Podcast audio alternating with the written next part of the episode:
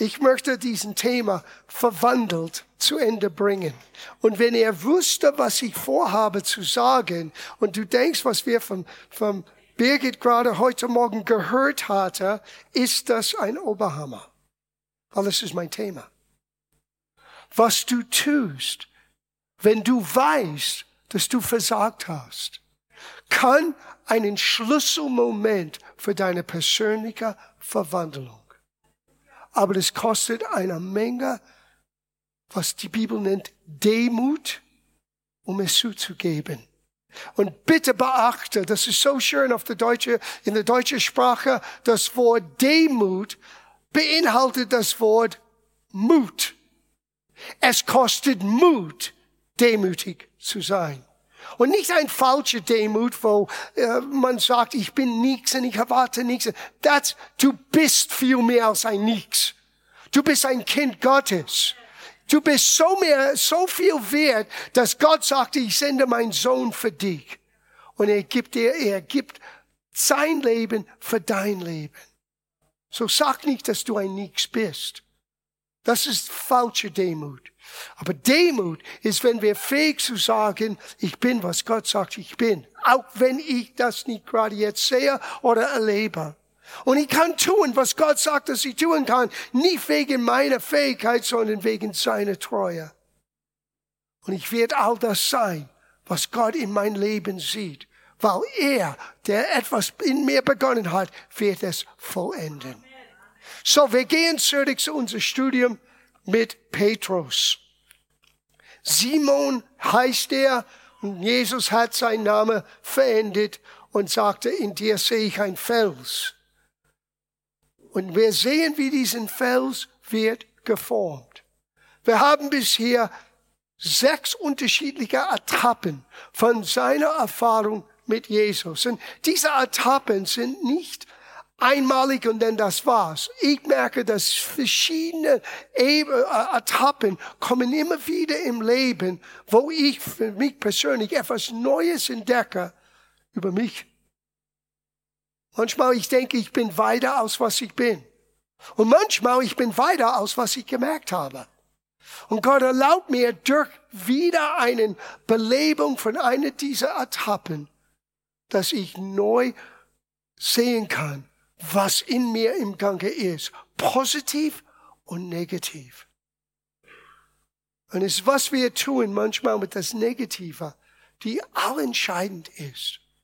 So, nur zur Wiederholung. Wir haben gesehen, Petrus, er wurde neugierig. Ja, alles beginnt mit Neugier. Auch, ganz ehrlich, ihr Lieben, auch wenn du 400 Jahre in der Gemeinde sitzt, Verlier nie dein Neugier, Gott zu kennen. Verlier nie dein Neugier, mit Gott zu, dein Leben zu gestalten.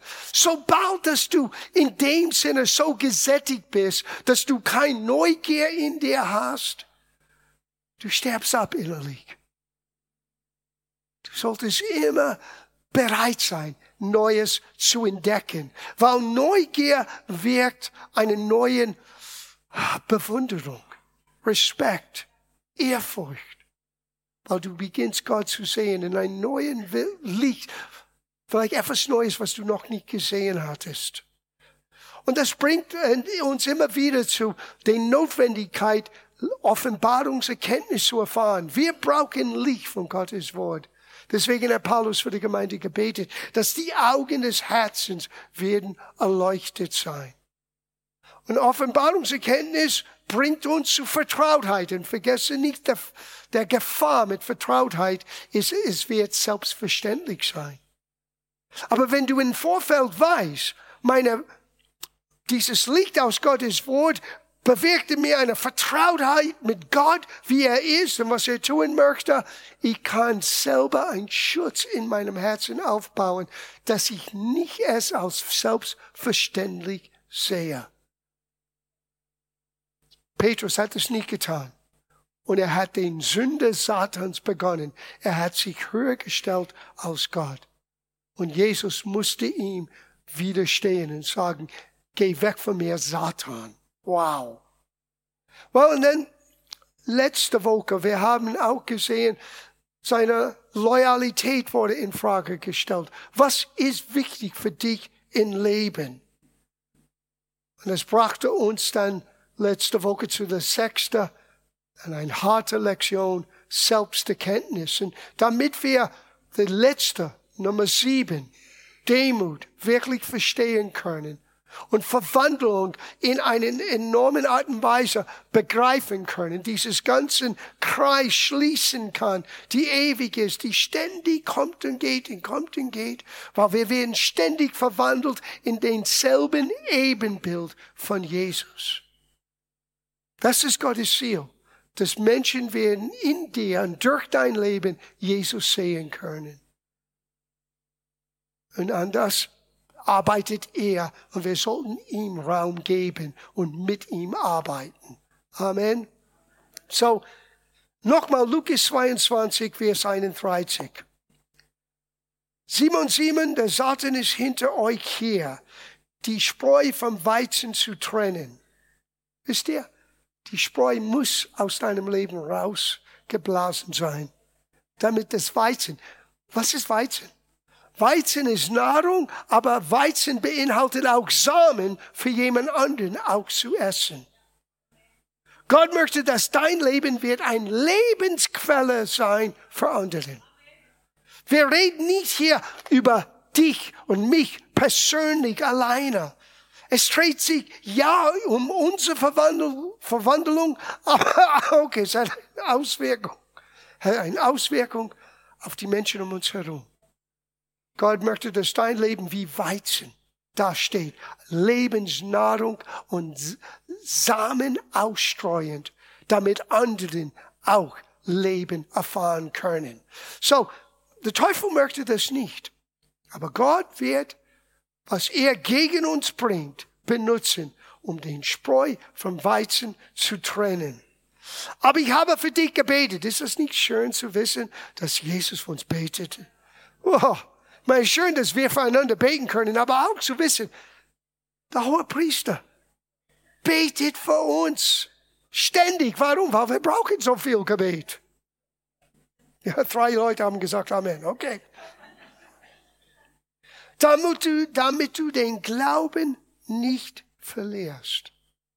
Sieh, es geht nicht um deinen Namen und wie groß deine Bibel ist und all diese natürlichen Dinge. Der Teufel hat Angst vor deinem Vertrauen. Und wenn er dein Vertrauen berauben kann, dann bist du am Boden zerstört, geistlich gesehen. So er möchte Dinge hervorbringen in dein Leben, ZB, was wir gehört haben von Birgit heute Morgen, um uns zum Boden zu bringen, unser Vertrauen in Gottes Güter zu berauben. Aber vergesst nicht, Jesus ist am Beten. Wenn du dann zu mir zurückkehrst, Jesus sah, was geschehen ist und was geschehen soll. Und er wusste etwas über Petrus. Hat viele Ecken und Kanten. Willkommen im Verein. Aber eins hat er, was wir lernen und erkennen und annehmen sollen. Er kam immer wieder zu Jesus. Immer wieder zu Jesus. Und Jesus wusste, aufgrund von seinen Herzenseinstellung, wenn du zurückkehrst zu mir, was soll er tun? So stärke den Glauben deiner Brüder. So wichtig, dass wir lernen, einander zu ermutigen und nicht entmutigen. Die Gemeinde sollte den Ort sein, wo, wo du ständig hörst, du schaffst es, du schaffst es, du schaffst es. Du bist nicht allein, du bist nicht allein. Ich sage euch, wir, wir ermutigen einander nicht genügend. Es ist fast, well, wenn ich sage, hey, das war gut, vielleicht, ähm, was wird die Leute von mir denken? Jeder braucht das. Sei großzügig mit Ermutigung. Sei großzügig mit Dankbarkeit. Sei großzügig, Menschen anzuspornen, dass sie im Glauben vorangehen sollen und können. I say amen to that. Good preaching, Pastor. Aber Petrus, weil er kennt sich selber noch nicht wirklich. Herr, wie kannst du so etwas sagen? Wir sind so schnell, uns selber zu rechtfertigen. Ich bin jederzeit bereit, mit dir ins Gefängnis zu gehen und sogar für dich zu sterben. Jesus schüttelt nur den Kopf. Oh, Petrus, ich sage dir noch, ehe morgen früh den Hahn kräht, wirst du dreimal verleugnet haben, dass du mich kennst. And here we go. Diese Krise wird zu einem Wendepunkt sein. Ich möchte sagen, bevor Demut kommt, kommt eine Demutigung. Oh. Das ist etwas, was wir nicht hören wollen. Es ist eine richtige Demütigung. Wir lesen das. Selbe Kapitel, Lukas 22, ein bisschen später, ab Vers 54. Da kräht, da krähte ein Hahn. In diesem Augenblick wandte sich Jesus um und sah seinen Jünger an. Da erinnerte sich Petrus daran, dass Jesus zu ihm gesagt hatte, noch ehe morgen früh der Hahn kräht, wirst du dreimal verleugnet haben, dass du mich jemals gesehen hast. Da ging Petrus hinaus und weinte sehr. Total gedemütigt. Total der Mann mit der Offenbarung. Total den Fels von Jesus genannt versagt großartig. Und er weinte. Demütigung. Na, Gott hat ihn nicht gedemütigt. Habt ihr gemerkt? Ich sage euch, Gott muss uns nicht demütigen, weil wir tun das uns selber. Wir behaupten, dass wir etwas sind, was wir nicht. Und irgendwann kommt ein Preis zu zahlen. Wir denken, dass da mehr wird das nie passieren. Boom. Es passiert ja. Deswegen hat Jesus gesagt, richte nicht. Weil wenn du anfängst, anderen Menschen zu richten, du wirst selber gerichtet sein. Weil, weil du hast auch Ecken Kanten. Du hast Dinge in deinem Leben, wo du blind sind. Dass du so schwach bist oder unfähig bist. Und dein Selbstimage kann dir etwas sagen dass du nicht bist. Und dann kommt den Ernüchterung und den, den, den Erleuchtung. Schau, wie ich wirklich bin. Petrus weinte bitterlich. Warum? Er musste zurückkommen, dass Jesus doch recht hatte. Na, wenn das wieder der Ende der Geschichte sein, die Bibel wird nie wieder von diesem Mann Simon, der später Petrus umbenannt wurde, je mehr hören. Wir werden nie mehr von ihm lesen. Aber die Geschichte endet nicht da. Und deine Geschichte endet auch nicht mit deiner Demütigung. Es kann sein, du hast bitter geweint. Es kann sein, du hast gemerkt, ich habe Fehler gemacht. Ich bin ein Versager ab da, obwohl ich dachte, ich bin so stark in dem Herrn. Aber Jesus, er kommt nach dir. Er sucht dich aus. Schau, was passiert ist. Das ist in Johannes Kapitel 21. Und hört diesen Satz gut zu, bevor ich das lese. Ein Mensch ohne Vision ohne Sieg von Gott, ohne Perspektive, wie es weitergeht, wird immer zu seiner Vergangenheit zurückkehren. Petrus, aufgrund von dieser Demütigung, für einen Augenblick hat außer Acht verlassen den Ziel Gottes für sein Leben. Was war Gottes Ziel? Folge mir nach. Ich werde aus dir ein Menschenfischer oder ich werde dir beibringen, wie du Menschen für Gott gewinnen kannst. Gott hat eine Bestimmung für Petrus' Leben. Er ist nicht nur ein mittelständiger Betriebschef. Er ist eigentlich berufen, etwas anderes zu tun für Gott. Und Petrus ist dabei, das wegzuwerfen. Er ist am Boden, er ist zerstört, er hat sich selber zerstört, als er merkte, dass er nicht ein Fels war. Sieh, was du sein wirst, ist wegen Gottes Gnade, nicht wegen dir. Das solltest du aufschreiben. Was du bist und was du sein wirst, ist alles Gnade.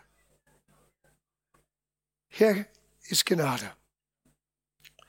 Später erschien Jesus seinen Jungen noch einmal am See vom Tiberien. Now, du musst verstehen, wenn du das liest in Johannes Evangelium in Kapitel 20. Jesus ist samt Petrus, sein Jünger, erschienen und die sind vom Neuem geboren. Er sagte, empfanget Heiligen Geist und er hat sie an, äh, angehaucht. Genauso wie Gott Adam Leben gegeben hat in der Schöpfung, so hat Jesus Leben wieder hineingelegt, der Heilige Geist in diese Männer. Aber das ist eine Sache, Gottes Leben in deinem Herz zu haben und deinen alten Gehirn immer noch mit dir zu tragen. Deswegen haben wir angefangen im Romerbrief. Du musst dein ganzes Sein verändern durch die Veränderung, wie du selber denkst. Und das kann nur verändert durch Gottes Wort. Weil sein Wort ist sein Wille uns gezeigt, wie er tickt, wie er denkt, was ihm gefällt und wie wir sein können. Und so Petrus, obwohl er Jesus begegnet ist, ist immer noch am Boden. Und schau, was geschehen ist. Und zwar, es geschieht so. Simon Petrus, Thomas, der Zwilling genannt wurde, Nathanael aus Kana in Galiläa, die beiden Söhne von Zebedeus und zwei anderen Jungen waren dort zusammen. So es gibt sieben Jünger, die da sind an dieser Begebenheit. Und schau, was Petrus sagte. Ich werde jetzt fischen gehen. Ja, wir hören das, und wir denken, Petrus sagte, Jungs, ich brauche Urlaub. Gehe angeln, ich brauche ein bisschen Ruhe, gehe fischen. No, no, no. Wisst ihr, was das war? Jungs, gebe auf. Jungs, ich gehöre nicht mehr zu der Gruppe. Jungs, ich, Jungs, ich gehe zurück in meinen alten Beruf. Das Ganze mit Dienst, ein Menschenfischer und gehe hin in alle Welt. Den Schlüssel für den Königreich Gottes, das ist hinter mir. Mag ich nicht. Ich gehe zurück zu das, was ich war, bevor der Begegnung mit Jesus. Ich gehe fischen. Na, hier ist auch ein ganz wichtiger Punkt, Punkt, der nächste Satz. Wir kommen mit. Du musst aufpassen, welcher Beispiel du nachfolgst. Die ganzen Trooper, die Jesus auferstanden erlebt haben, sind bereit, alles wegzuwerfen. Wir, sind so wetterwendig, glaube ich, heißt das.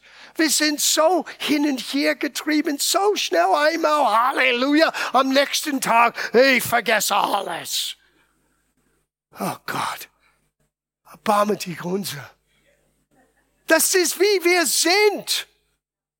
Und wenn du das zulässt, wenn du dieser Rat in deinem Herzen reinlässt, folgst du das auch nach. Vergesse nicht, du bist Schaf genannt. Schafe sind die dummsten von allen Tieren, weil die werden einander folgen bis zu einer Kluft und werden fressen, bis sie runterfällt. Eins nach dem anderen. Es ist kein Kompliment, wenn Gott sagt, wir sind seine Schafe. Es ist eine Feststellung. Wir brauchen eine Hirte. Und ich rede nicht von John, ich rede von Jesus. Ich rede von Gottes Wort. Wir brauchen ihn. Sonst wir landen genauso wie die anderen. Wir gehen fischen, oh, wir kommen mit. Wo sind unsere Netze? Wo sind unsere Boote? Sie haben es gleich gefunden. Das ganze alte Geschäft haben wir rausgeholt und schau, was geschehen ist. Sie stiegen in den Boden, fuhren hinaus auf den See, aber während der ganzen Nacht fingen sie keinen einzigen Fisch. Willkommen in der Realität. Du gehst zurück in deine eigenen Kraft und nichts kommt hervor. Na, ich bin so froh. Wenn ich werde Jesus sein, ich werde sagen, gut, lerne eine Lektion. Jesus, was macht er? Er kommt und er macht Frühstück. Er macht Frühstück. Er kommt nicht mit einem Stück Holz, er kommt nicht mit einem Finger zeigen. Er sagte, hey Jungs, habt ihr Hunger? That's Jesus. That's Jesus. Oh. Wir müssen lernen, mehr wie Jesus zu sein. Wie wird die Gemeinde sein, wenn wir so sein werden? Jemand macht einen Fehler, jemand geht zurück vielleicht in seinen alten Wegen. Und was tun wir? Tür schließen, du kommst nicht rein. Wir sind heilig. Was macht Jesus? Sagt er, machen wir ein Bistro auf. Wir machen ein besonderen Frühstückstreffen. Das ist, was Jesus macht. Are we learning something? Da rief ihnen zu, habt ihr dann nichts gefangen? das ist ein bisschen, kann ich sagen, Schadenfreude, aber ein bisschen Humor. Weil so war das für drei Jahre, als er sie zum ersten Mal kennengelernt hat. Nichts gefangen, die ganze Nacht gearbeitet und die landen nach drei Jahren. Lass das hineinsinken, nach drei Jahren mit Jesus gehen und sie landen innerhalb von fünf Minuten dort, wo sie früher war. Und wer bist du? Wer bin ich? Deswegen, wir müssen einander ermutigen, weil wir sind so fällig, so etwas auch zu begehen. Leute, die weg bleiben von Gemeinde, sind geistlich so dumm. Ich sag dir warum. Weil die denken, die können mit einschalten und ab und zu, wenn es mir passt, irgendetwas für Gott erleben. Und ich sage euch, du irrst dich. Weil du bist genauso dumm wie Petrus. Du wirst genauso zurück landen. Du wirst genauso fruchtlos landen. Und du wirst es selber nicht merken. Ich möchte dort sein, wo ich weiß, Jesus ist. Und er sagte, wo zwei oder drei versammelt sind. Da bin ich. Warum? Weil ich weiß die Gefahr von meiner eigenen Menschlichkeit. Überheblichkeit führt immer zu einem Fall. Aber Demut führt immer zu Gottes Erhörung. Lesen wir weiter. Da fordert er sie auf. Wirft das Netz auf der rechten Seite des Bootes aus. Dann werdet ihr einen guten Fang machen. Sie folgten diesen Rat und fingen so viele Fische, dass sie das Netz nicht mehr einholen könnte. Je, jetzt sagte der Junge, den Jesus liebte. Wir wissen, dass es Johannes war. Einige Wochen haben wir das studiert. Er sagte zu Petrus, das ist der Herr. Klug. Gott wirkt. Da. So haben sie das auch erlebt. Na, hier ist der Unterschied. Hier ist das entscheidende Moment. Kaum hatte Simon Petrus das gehört, zog er sich an. Während der Arbeit waren sie äh, nämlich nackt, das heißt nur der Unterhosen an, sprang ins Wasser und schwamm an das Ufer. Vergesst den Fisch, vergesst die Boot, vergesst mein Kumpels. Ich muss dort sein, wo er ist. Das zeigt uns etwas über Petrus. Gedemütigt, aber ist nicht unten geblieben. Er merkte in diesem Moment, hier ist meine Chance für Wiederherstellung. Und Wiederherstellung wird nur in der Gegenwart Jesu stattfinden. Und so er rennt zu Jesus, schwimmt zu Jesus. Die anderen haben den ganzen Netz reingeholt. Es war ein riesiger Fang. Als sie aus dem Booten stiegen, sahen sie einen Kohlenfeuer auf dem Fischer brieten. Auch Brot lag bereit. Bring ein paar von den Fischen her, die ihr gerade gefangen habt. Die haben nichts gefangen. Jesus hat sie geschenkt. Bring sie her. Und Jesus bereitet Frühstück vor. Und jetzt geht's los. Vers 15. Und als sie nun gefrühstückt hatten, spricht Jesus zu Simon Petrus, äh, spricht Jesus zu Simon Petrus, Simon, das ist interessant, er nennt ihn nicht gerade jetzt Petrus. Sieh, die, die, die Demutigung und das Wegsein von Gott ist noch nicht voll vollendet. Er ist zurückgegangen von Petrus zu Simon, der Fischer. Und Jesus möchte ihn jetzt zurückbringen. Aber um ihn zurückzubringen, er muss konfrontiert sein mit seiner jetzigen Realität. Und hier ist der Moment, wo die meisten von uns hauen ab. Ich suche eine Gemeinde. Ich suche Menschen, die mir lieb sind als die anderen. Ich suche Menschen, die mich erlauben, meinen inneren Wünsche zu verwirklichen. Es geht nicht um deine inneren Wünsche. Es geht um die Verwandlung, die nur Gott bringen kann, damit Menschen Jesus in dein Leben sehen kann. Und sobald, dass wir unser Ego überwinden, von was wir denken, wir sein sollten, God help us all. So, er sagt nicht Petrus, er sagt Simon. Simon, liebst du mich mehr als dieser? Now, hier kommt ein Wortspiel, die wir in der Urtext sehen müssen. Das Wort für liebst du mich ist Agape, bedingungsloser Liebe. Liebst du mich mehr als dieser? Er sprach zu ihm, ja Herr, du weißt, dass ich dich lieb habe. Now hier, Simon antwortete ganz ehrlich, nicht mit Agape, mit Phileo. Phileo ist Geschwisterliebe, nicht bedingungslose Liebe. Warum sagte Simon so etwas? Weil er wusste, dass er einmal behauptet, dass er etwas ist, was er nicht war. Und er wollte nicht nochmal sagen, ich bin der große glaubensstarke Mann. Ja, ich liebe dich mit Agape. No, Herr, du kennst mich. Wie ein Bruder liebe ich dich. Aber das ist nicht, was Jesus ihm fragte. Es ist interessant, Jesus sagte, liebst du mich, agapest du mich mehr als dieser?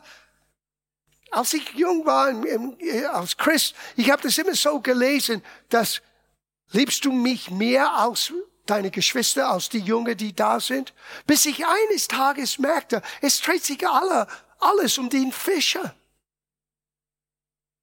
Ich gehe fischen, das hat alles angefangen, bring die Fische hier, er hat die Fische gekocht, die Fische sind auf den Grill und dann Jesus sagte, liebst du mich mehr als dieser?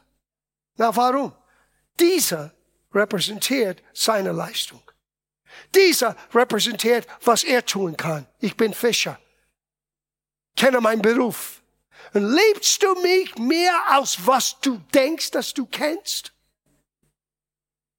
Und je, Petrus wollte nicht nochmal dasselbe Fehler begehen und sagte, Herr, du kennst mich.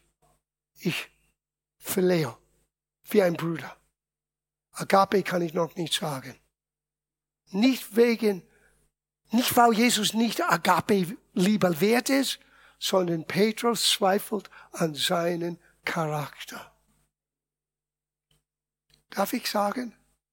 Ein Moment an deinen Charakter zu zweifeln ist nicht ungesund.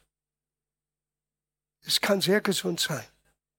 Es kann sehr gesund sein, wirklich zu merken, ich bin nicht, was ich behauptet und was anderen denken, was ich bin. Und nur Jesus sieht mich, wie ich wirklich bin. Nur Jesus kann mich wirklich richten, weil er kennt mich. Jesus sagte zu ihm, du hast meine Frage nicht beantwortet, no? Das hat er nicht gesagt. Er nahm diese Antwort an, als ehrliche Antwort und sagte, weide meine Lämmer. Denk nach, was er sagt. Obwohl du nicht fähig bist, das zu beantworten, genau wie ich das gefragt, diese Frage gestellt habe, ich traue dich weiter meine Lämmer. Das Kostbare, was Gott hat, sind wir. Und wenn Gott sagte zu einem Mann oder einer Frau, weiter meine Lämmer, das Wort weiter ist, äh, äh, ähm, Palemo ist, ist das griechische Hauptwort oder der griechische Verb für das Hauptwort Pastor. Das ist, was ein Pastor tut. Er gibt geistliche Nahrung für die Gemeinde. Und er vertraut ihm dieser hohen Beruf an, dieses wichtige Beruf an, obwohl er noch nicht in dem Augenblick sagen kann, ich agape lieber dich. Ich kann nur sagen, ich verlehe lieber dich. Ich habe Geschwisterliebe zu dir. Und es geht weiter. Zum zweiten Mal, Simon Jona, ist immer noch nicht Petrus, ist Simon Jona. Liebst du, agapest du mich? Da antwortete er, ja, Herr, du weißt, dass ich dich lieb habe, wieder verlehre. Was sagt Jesus? Denn Jesus sprach zu ihm, hüte meine Schafe. Das Wort Hüter bedeutet auch beschützen und auch ernähren. Zum richtigen, also zu sicheren Ort führen. Und zum dritten Mal fragte er ihn, Simon Jona, hast du mich lieb? Und dieses Mal Jesus benutzt nicht das Wort Agape, er benutzte das Wort, was Petrus annehmen kann, Verleo.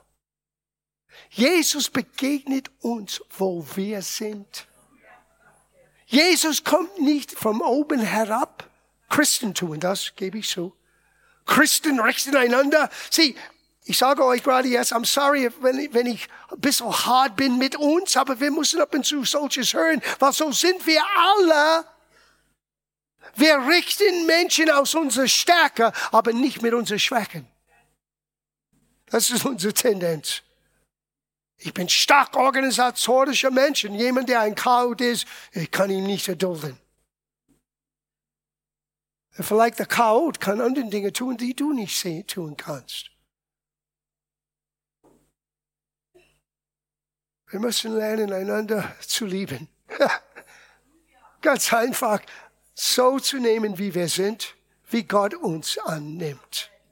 So hier kommt Jesus und er kommt runter von dieser Agape-Ebene auf eine Ebene, was Petrus verstehen kann. Phileo. Verleihst du mich? Liebst du mich wie ein Bruder? Da wird Petrus traurig, dass er ihn zum dritten Mal fragte, hast du mich lieb? Und sprach zu ihm, Herr, du weißt alle Dinge. Du weißt, dass ich dich lieb habe. Verleih wieder. Jesus sprach zu ihm, spricht zu ihm, weide meine Schafe. Weide, hüte, weide die Lämmer, hüte die Schafe, weide die Schafe. Ich traue dir, Petrus, diese Aufgabe an. Du schaffst das. Du kannst als Vorbild für den anderen leben. Du weißt, was es kostet, gedemütigt zu sein. Du hast gelernt, zurückzukehren zu den Einzigen, der diesen Schmerz und dieses selbstverursachte Problem heilen kann.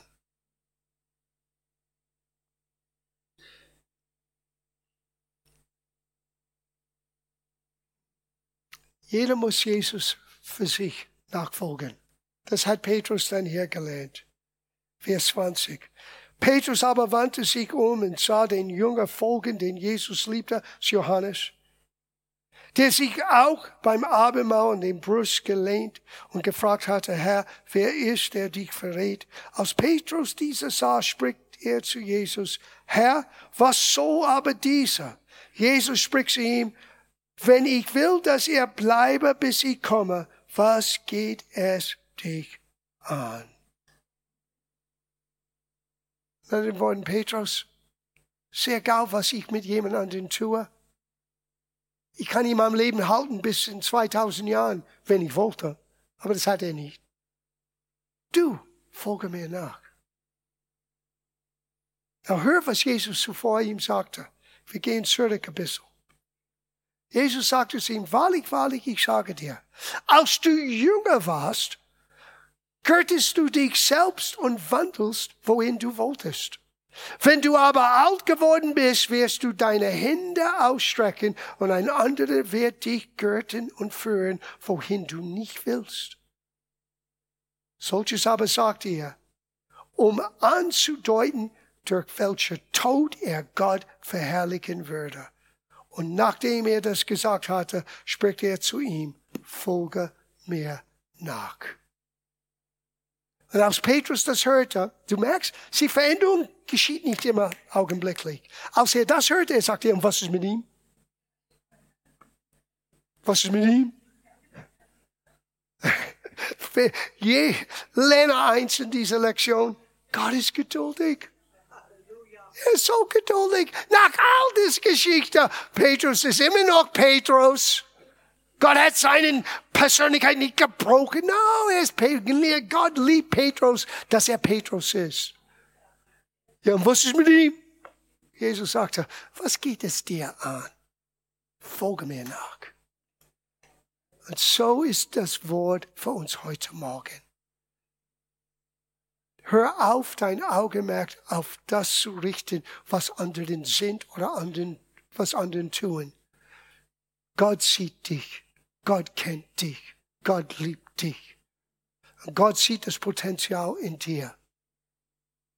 Und auch wenn du selbst verursachte Probleme hervorgebracht hast, wie wir gehört haben heute Morgen von Birgit, wie wir gehört haben und gesehen von Petrus, Gott steht zu dir. Und genau so möchte ich abschließen im Gebet. Diese sieben Etappen, ihr Lieben, wie die wir studiert haben in der letzten, ist die vierte Woche. Wie ich sagte, wie ein ewiger Kreis erleben wir alle in irgendeiner Form immer wieder neu. Widerstehe es nicht. Auch wenn die Anweisung Gottes ist nicht etwas, was du hören möchtest. Lieb das aus. Petrus hörte, du warst jung, du hast getan, was du tun wolltest. Das ist ein bisschen jugendlicher. Aber der Tag wird kommen. Du wirst nicht alleine alles schaffen. Jemand anderen muss für dich sorgen. Oh, wir, don't, wir möchten das nicht hören. Aber das ist die Realität. Und sogar die werden dich hinführen, wo du nicht gehen willst. Sieh, das ist richtige Verwandlung. Wenn ich trotz meinen nicht tun wollen bereit bin zu gehen, wo ich nicht gehen wollte und tun, was ich nicht tun wollte, das ist Verwandlung.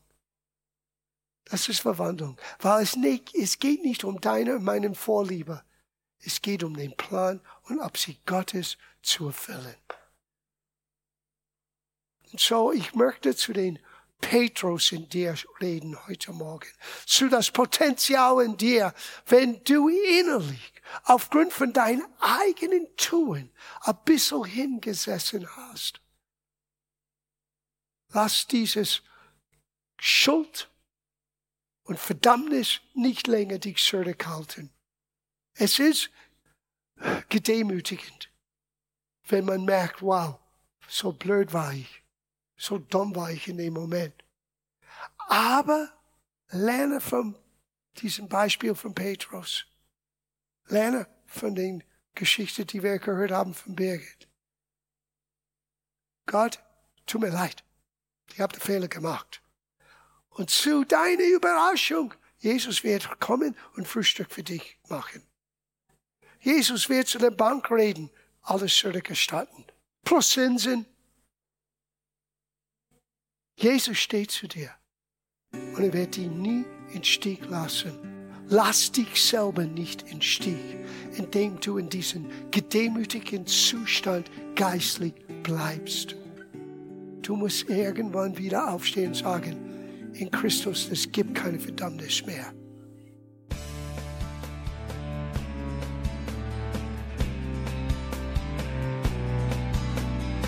Liebe Zuhörer, das war ein Ausschnitt eines Gottesdienstes hier im Gospel Life Center. Auf unserer Website www.gospellifecenter.de können Sie die Notizen für diese und andere Predigten nachlesen und sich über die Arbeit von Gospel Life Center informieren. Wir wünschen Ihnen Gottes Segen.